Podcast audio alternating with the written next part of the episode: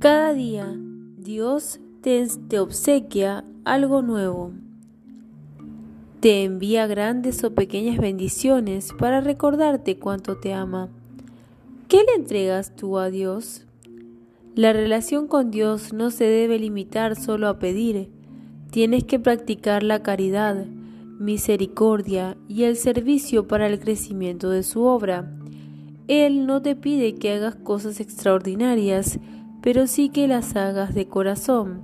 Comienza a activar tus buenas acciones.